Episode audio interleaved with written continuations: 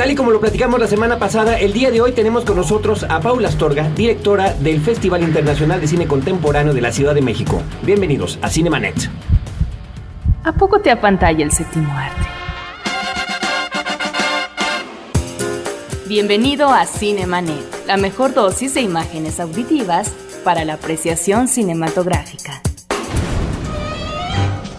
Las butacas están listas. Toma tu lugar y acompaña a Carlos del Río y Roberto Ortiz. Disfruta el cine con todos tus sentidos. Frecuencia cero, la otra radio.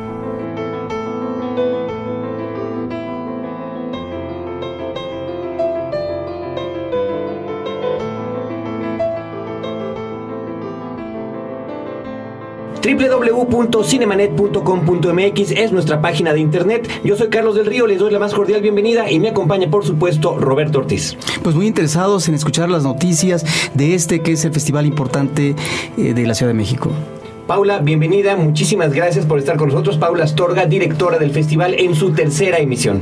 Hola, ¿qué tal amigos de Cinemanet? Queremos hacer una cordial invitación a la gente que nos está escuchando que visite dentro de nuestra página el link que los llevará a eh, toda la información que tiene que ver con el Festival Internacional de Cine Contemporáneo. www.fico.com.mx Fico con doble C de cine contemporáneo. Paula, pues si quieres empezar a platicarnos lo que nos depara este festival que está por comenzar.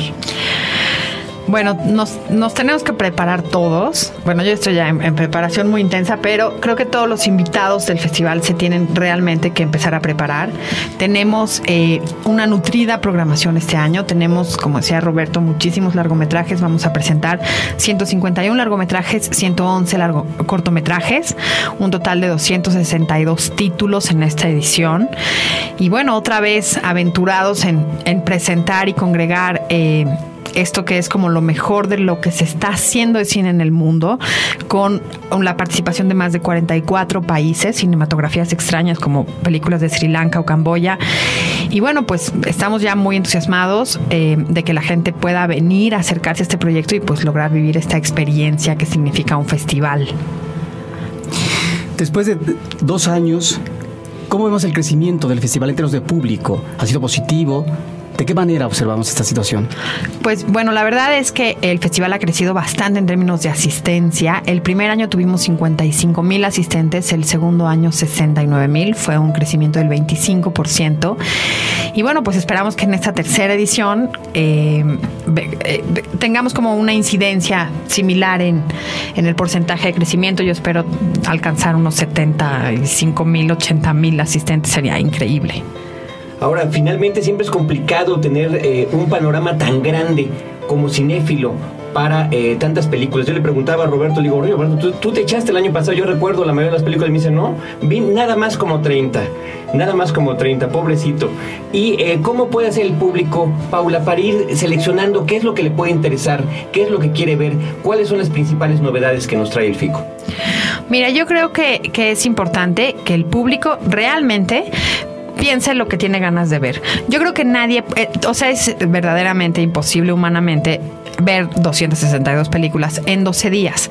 Pero lo que sí creo es que una de las delicias del festival es que cada persona que asiste al festival tiene una experiencia distinta a la otra por las películas que ve, por los cines a los que asiste, por los directores que le tocan en las funciones.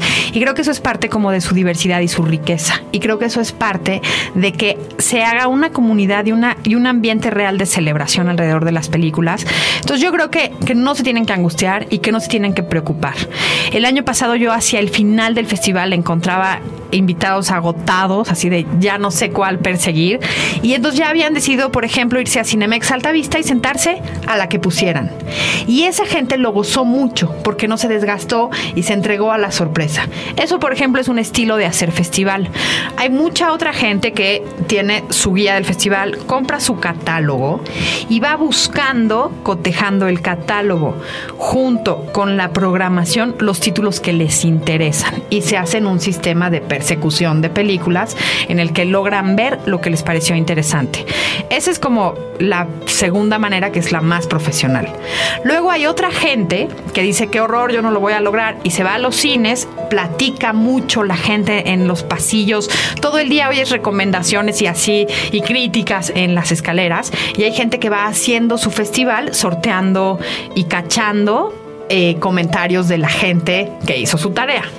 La última manera de abordar el festival es eh, la gente que escoge un solo enfoque. Hay gente que dice, yo voy a aprovechar y voy a ver una retrospectiva y se entregan a un director, ven una película diaria, no se alteran su cotidianidad en la otra locura y escogen algo que puedan como manejar. Hay gente que lo hace un cine, hay gente que lo hace un enfoque, pero bueno, yo creo que cada quien, o sea que eso tiene que ver con la personalidad de cada quien y de qué tan dispuestos están a aventurarse y sumergirse en este mundo de historias.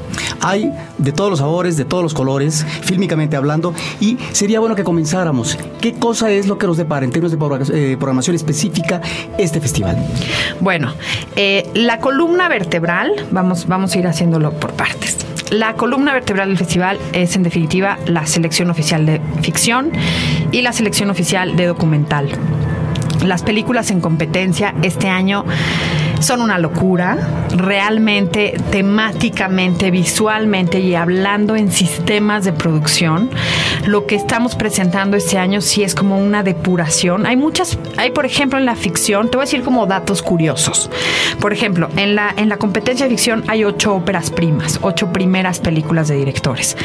¿Por qué estamos encantados con eso? Porque entonces sí estamos cumpliendo la misión de ser un festival que ofrece nuevos lenguajes, nuevas visiones y nuevos creadores. Es decir, vemos cinematografías muy frescas. Ópera prima de Sri Lanka, ópera prima de México, ópera prima de la película argentina. Eso es una verdadera maravilla, ¿no? Luego, entonces, ¿qué nos depara la selección oficial de ficción? Una aventura y una reflexión muy real y tangible de las nuevas propuestas de los nuevos realizadores del mundo. No hay pierde. Selección oficial de documental. En la selección oficial de documental sí tenemos documentales de gente consagrada. Hay, por ejemplo, un documental de Riti Pan, un, un, documentalista israelí, que bueno, tiene una trayectoria muy impresionante.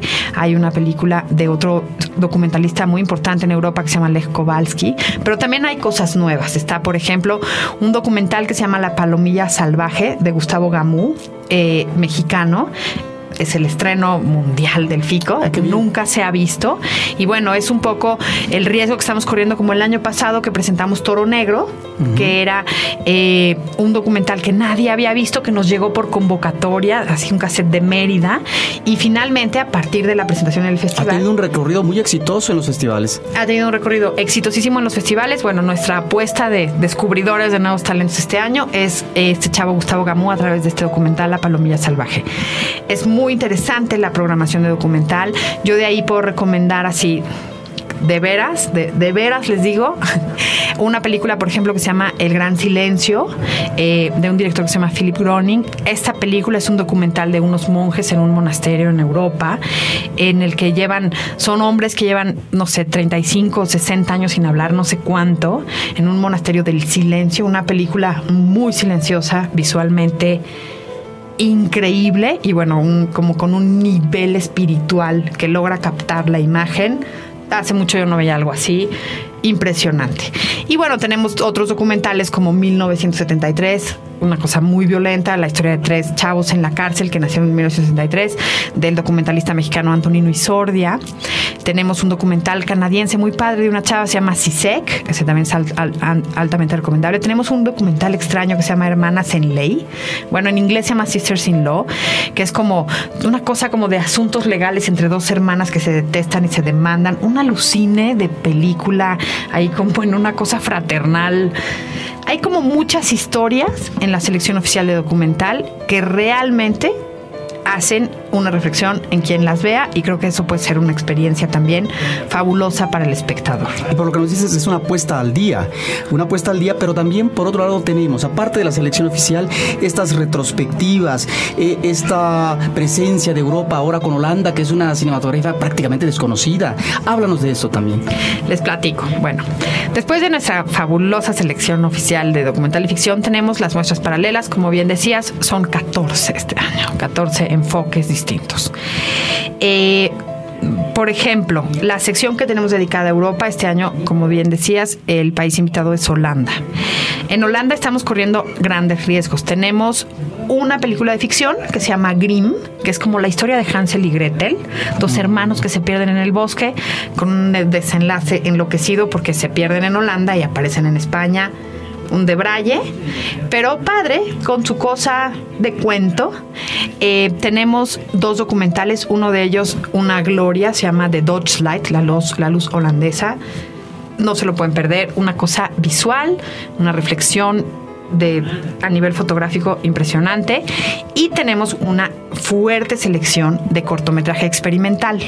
El cine experimental en México es un asunto absolutamente no visto, digámoslo así. Ha tenido uno que otro espacio por ahí como centellita, pero realmente es algo que no conocemos. Hay una vocación de artistas holandeses dedicados completamente a esto. Hay una escuela, es una institución y es muy importante para mí decir que la selección de estos cortometrajes nos la hizo un personaje que de hecho va a venir, se llama Martin van Phoven, no sé, creo que no lo dije bien, que es el curador de la sección de cine experimental del Festival de Rotterdam.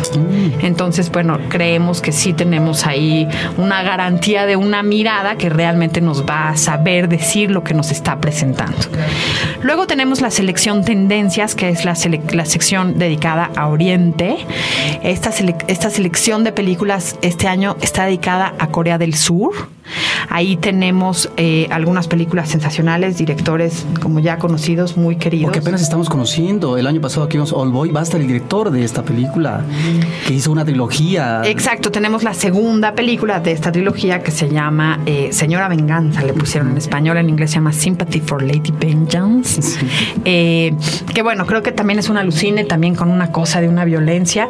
Y bueno, en lo, cine coreano un ritmo muy particular, una luz increíble, unas historias enloquecidamente contadas, pero con un sentido que no entiendes. Cuando son de violencia, violencia muy bien hecha, las partes, las que son de amor, son de amor. Hay un como thriller ahí que se llama El bosque de la araña, que además esa se va a exhibir gratuitamente al aire libre el viernes 24 en el Centro Cultural Universitario. Espero que puedan ir a verla. Ahí llevan su silla, cine a la vieja usanza al aire libre. Cada quien lleva Una película extrañísima, exacto. O les tocan escaleritas, porque ahí sí hay escaleritas. Es bueno las escaleras. Este. Y bueno, esa es otra aventura. Luego tenemos eh, una sección nueva, especial. Yo creo que esta sección va a ser una cosa excepcional de esta edición, que es algo que se llama Seis joyas olvidadas del cine. Resulta que el año pasado, cuando estuvimos en el Festival de Cannes, conocimos a Mark Cousins. Él ha sido programador del Festival de Cine de Edimburgo. Es además un conductor de televisión muy reconocido en Londres. Tiene desde hace nueve años un programa que es como un actor studio, pero entrevista a directores. Ha de- entrevistado a todos los que te gustes y mandes. Va a ser miembro del jurado de, de documental. Es además un crítico, un promotor, un productor. Y él nos dijo, me encanta México, yo quiero ser como su padrino, ¿por qué no hacemos un ciclo? Porque hay películas, o sea, empezamos a hablar como de películas y de repente caímos así de... Y las joyas olvidadas del cine, sí, sí, sí, las joyas olvidadas del cine. Y bueno, él hizo una selección de seis películas, creo que todas también son una aventura. Hay, por ejemplo, una que se llama El ejército desnudo del emperador, japonesa, que vamos a proyectar en 16 milímetros, a ver qué pasa. Luego tenemos un tributo a Claire Denis.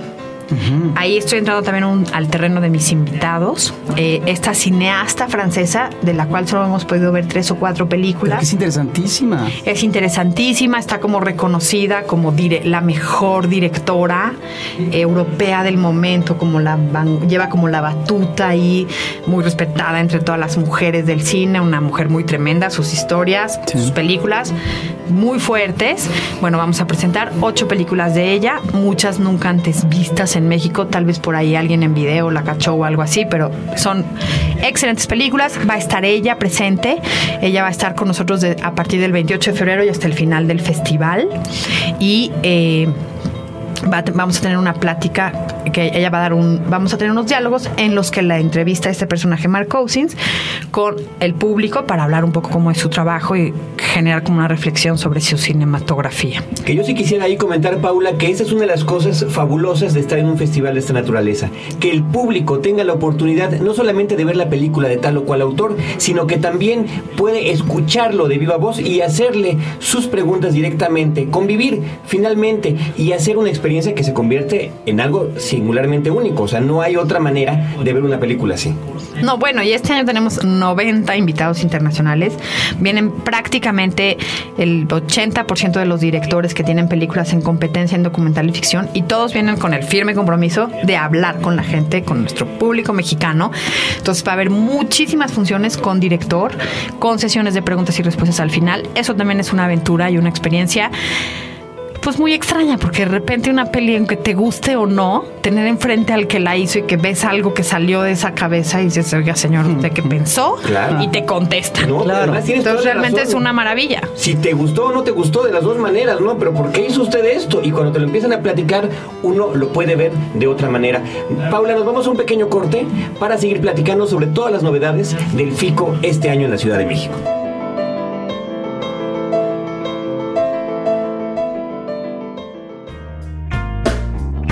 La vida es en color, pero la realidad es en blanco y negro. Bean Benders. Green light, 7-Eleven. You stop in for a pack of cigarettes. No te quedes fuera de foco. Cinemanet regresa en un instante.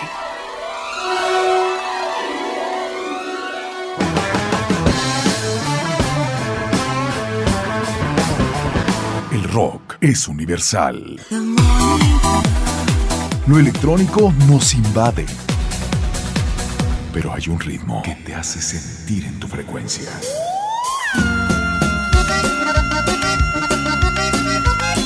La música que te hace estar en tu tierra la tiene Frecuencia Cero, la otra radio. Hemos. Frecuencia Norte, la música popular mexicana y el cariño de tu gente, todos en un mismo sitio. Frecuencia Norte. Cada semana, captura tu frecuencia en el norte. Frecuencia Norte tiene tu música. Interplanet presenta su nueva división.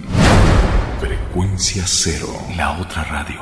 La primera propuesta formal de producción de contenidos podcast en México. Frecuencia Cero. Cero.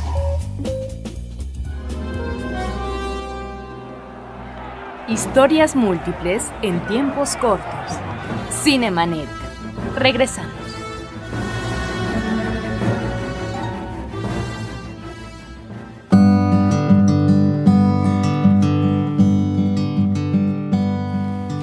Continuamos platicando con Paula Astorga sobre el Festival Internacional de Cine Contemporáneo de la Ciudad de México, con, eh, bueno, un recuento muy detallado que nos está haciendo Paula, que te agradecemos, que creo que es de mucha utilidad para la gente que nos está escuchando, para que vayan sabiendo qué es justamente lo que les puede interesar de este festival. Nuestra dirección de internet, www.cinemanet.com.mx, buzón de voz 2455-5099.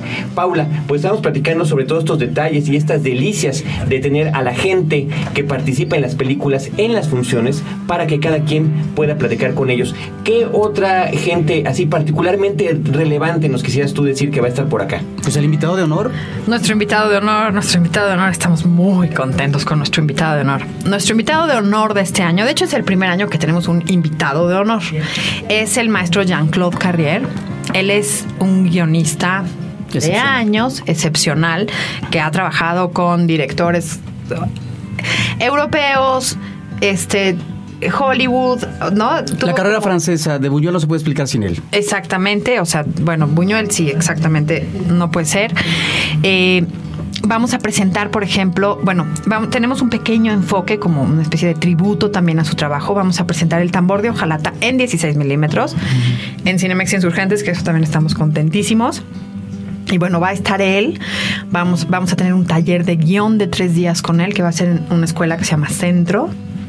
Y va a haber también una charla el sábado 25 a las 5 de la tarde en World Trade Center, eh, con, en la que él a las 6 de la tarde, perdón, el sábado 25, en la que él, bueno, pues va a hablar. Le preguntamos, ¿pero de qué va a hablar? ¿No? Yo le hablo a usted, le digo, maestro, ¿pero qué, qué tema va a dar? ¿No? Y me dijo, lo difícil que es la vida de un guionista juntándose con directores de cine. Sí, dije, no, pues está increíble. Es que tiene un sentido del humor fabuloso. No sé al final de qué va a hablar. Este, pero, sorpresa eso. pero bueno, creo que escucharlo hablar una hora y media es un tipo elocuente, es un tipo genial, es un tipo con una trayectoria, con unas anécdotas fabulosas. Le pedimos que hable de su, de la aventura de su relación con Buñuel y nos dijo que sí, que nos va a contar un par de historias. Pues Entonces, ahí bueno, está el libro de memorias, ¿verdad? Que la verdad es que sí, nos encantará tenerlo por aquí. Lleven sus libros para que se los firme. Es una oportunidad tenerlo. El maestro ya está grande. No sé si va a regresar a México. Sería fabuloso. Es una joya No sabemos si va a tenerlo. a Europa. Exacto, exacto. Se queda aquí, se queda aquí. Eh, bueno, otro de los invitados que tenemos es para una actividad paralela al festival que nos enorgullece enormemente. Va a venir Michael Nyman. Él es eh, el- un músico inglés que ha hecho la música de la mayor de la filmografía de Peter Greenaway. Se hizo muy famoso con la música de la película El Piano, eh, a que ahí, bueno, o sea, eh, es una maravilla toda esa música de aquella película de la directora Jane Campion. Y bueno, ha hecho Wonderland, The Claim, tiene como otras muchas películas, va a venir, estamos felices, va a haber un concierto de él.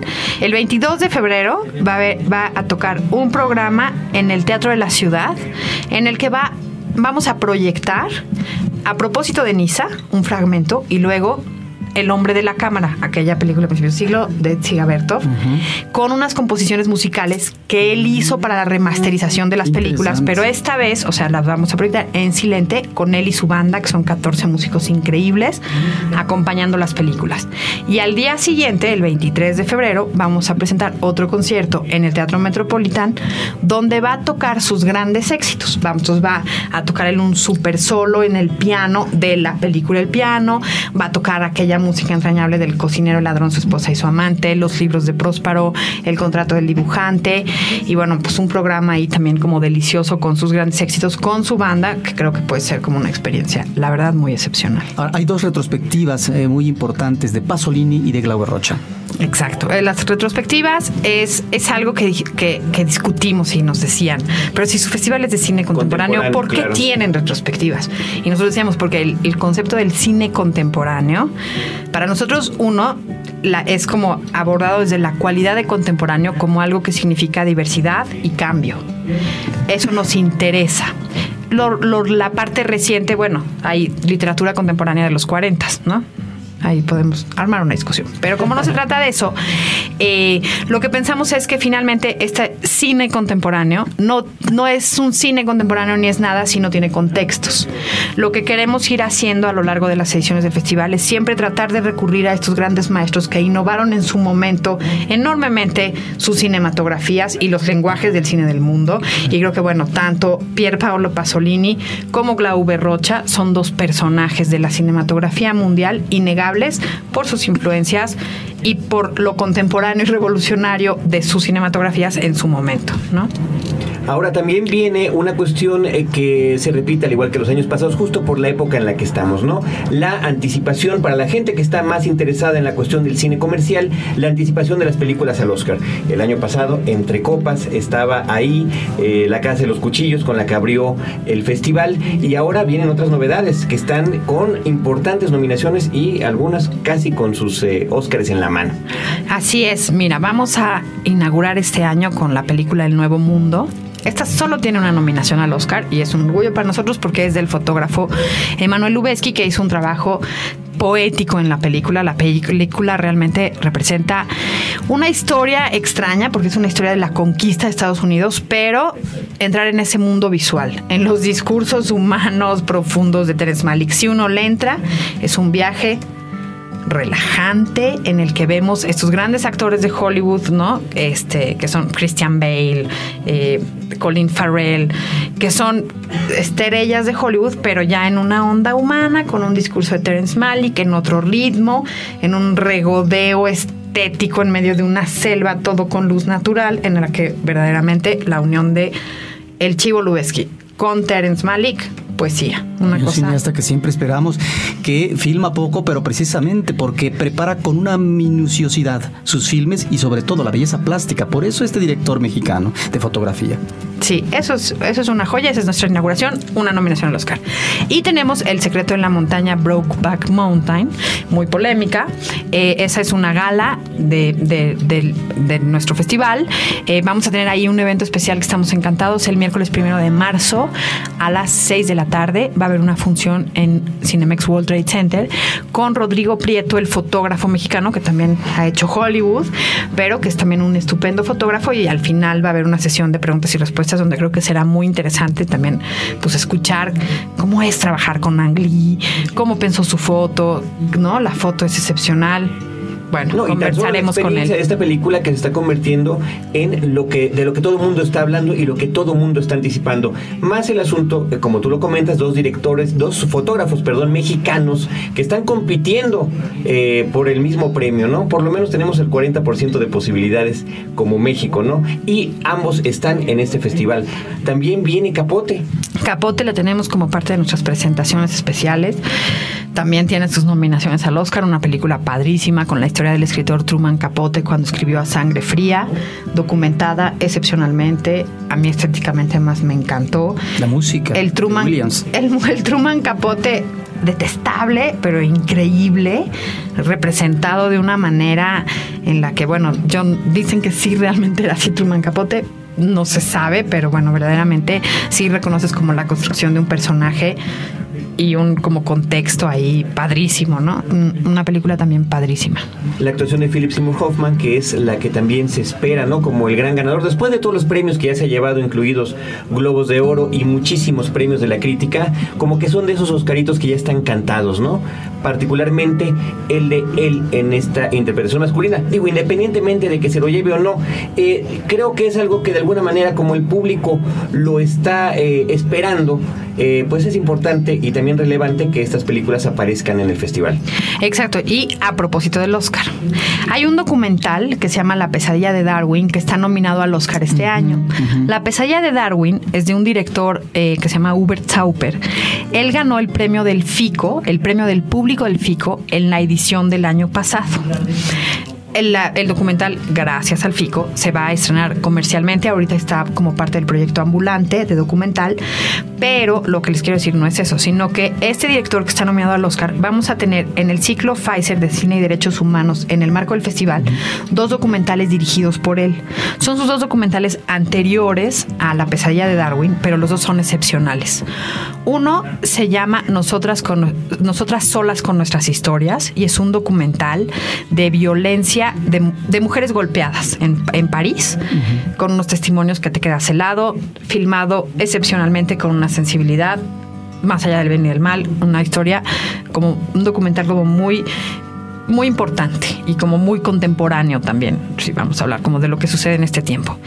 El segundo documental que vamos a presentar de él es una cosa que es casi, casi tan fuerte humanamente que es difícil de soportar.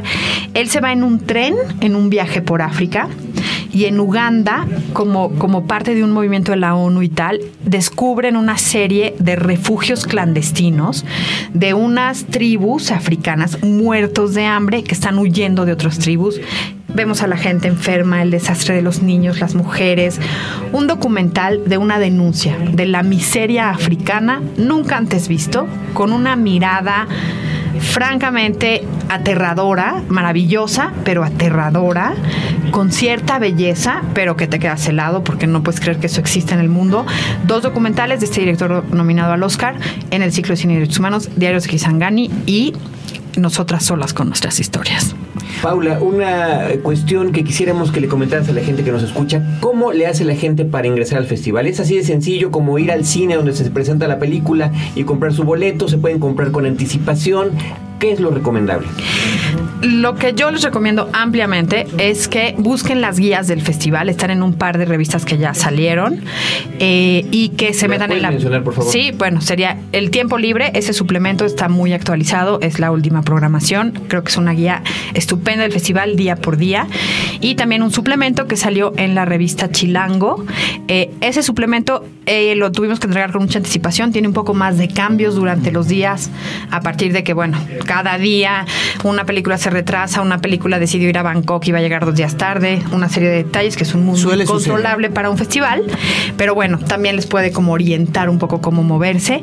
Y bueno, la página web que va a tener un link a Cinemanet Cinemanet.com.mx .com.mx y o- a través de www.frecuenciacero.com.mx y ahí pues no en la página de internet del festival ahí vamos a estar actualizando la información diaria. Este año nos tardamos un poquito en subirla todavía va a haber ajustes. El día que arranque el festival palabra de honor que va a estar increíble. Eh, y bueno y la idea es esa hay que estar cerca de los cines. Es importante eh, que, que se acerquen con anticipación. Hay veces que, por ejemplo, las funciones de medianoche del ciclo 1159, que este año tiene una película de horror, horror, horror que se llama Hostel, una película de terror, terror, terror, que no es lo mismo que el horror, que se llama Calvaire, Calvario, una película de horror belga, entonces no tiene ningún tipo de concesión. Tenemos dos películas con una temática erótica bastante fuerte. Una se llama La piel misteriosa del director Greg Araki y otra de un cineasta como muy importante canadiense, un maestro como del erotismo gay marginal, se llama Bruce La Bruce, el director. Vamos a presentar eh, The Raspberry Rye, el sabor de la frambuesa. Eh, estas son funciones de medianoche para amplios criterios. Esas funciones, por ejemplo, en el marco del festival, siempre son funciones que a las 11 de la mañana no hay boletos en el cine que las pongamos, ¿no? Eh, yo creo que sí, lo mejor es que, lo que yo recomendaría es que compren sus abonos. Realmente es mucho más económico para el público, puesto que el de 30 películas cuesta 500 pesos, pero si lo divides entre las 30, realmente son como 18 pesos por peli. El de 20 películas cuesta 400 pesos, 20 películas, 20 pesos por función. Hay veces Menos que de la mitad de lo que cuesta una entrada Ajá, normal y hay cine. gente que, que dice, bueno, yo voy a poder ver una diaria, entonces se junta con un amigo, compran uno de 20, son 10 días, ven una diaria, súper armado, le sale re bien. Y bueno, también si tienes el programa de lealtad Cinemex, eres invitado especial, también tienes otro descuento, entonces el de 30 películas cuesta 460 pesos y el de 20 películas cuesta 360 pesos. Realmente sale muy bien el abono. Mi recomendación es que tengan su tiempo libre, compren un catálogo que este año además está precioso. Vienen todas las películas con su sinopsis, sus directores, todo. Hagan un ejercicio de lo que les interesa ver. Compren un abono y vayan y saquen sus boletos porque se atasca el festival. Y es una pena que además de que tienen que perseguir las películas, lleguen y no haya boletos. La, la- la mayoría de las frustraciones. Ahora, el FICO. ¿A qué sectores corresponde? Eh, ¿Qué tipo de público va? Eh, ¿Adolescentes, jóvenes? Seguramente ya tienen ustedes una medición después de dos años. ¿Cuáles son las inquietudes eh, de estas oh, personas que van al cine? Bueno, te lo voy a contestar eh, en, en- en números. Así, tenemos, como el festival es de Cinemex y Cinemex es muy moderno, tenemos como ciertas medidas ahí. Hay un sistema como encuestas que hacemos en el festival y sí tenemos un perfil. Tenemos un 60% del festival que son entre 18 y 30 años. Es decir, gente muy joven. De, eh, después de eso tenemos como un 10% de menores de 18 años, eh, ¿no? Tenemos muchos chavos como de prepa, ¿no? Que se lanzan y así.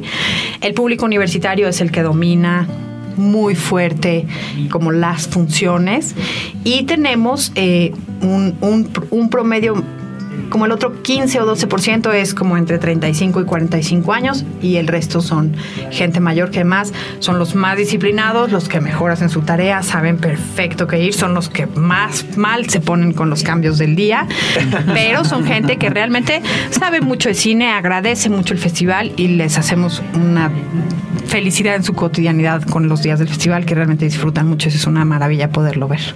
Y creo que hay que entender que un festival es una entidad viviente, por eso este asunto de los cambios que estás comentando. Bien, las revistas siempre quieren tener con mucha anticipación por la cuestión de los cierres la información, ¿no? Pero, eh, pues como dices tú, hay un montón de ponderables, sobre todo cuando se trata de invitados de talla internacional que van a estar participando. Por ello, creo que la mejor alternativa también es estar pendiente a través de la página de internet. Si no me equivoco, por favor, corrígeme si estoy mal, Paula. Creo que hay una sección donde dice las actividades del día o alguna cosa así, Exacto. donde uno puede checarlo diario para saber eh, exactamente y con precisión qué es lo que va a haber. Así es, así es, Carlos, así es. Eh, pueden consultar la página, ahí van a estar cambios del día. Y en los cines, a propósito de esto, el primer festival no lo hicimos y fue muy difícil hacer que entre los voluntarios, staff, todo fluyera adecuadamente la información. Entonces ahora lo que hacemos desde el año pasado es ponemos un pizarrón y ahí tú llegas al cine y tienes los cambios del día, la- las funciones de ese día, de ese complejo cinematográfico y la gente, bueno, pues se actualiza como en cuestión de un par de minutos, ¿no? Pero esto de los cambios del día es realmente algo que funciona. Yo eh, en el Festival de Toronto tienen 400 películas de festival, o sea, mi festival es muy chiquito en su comparación.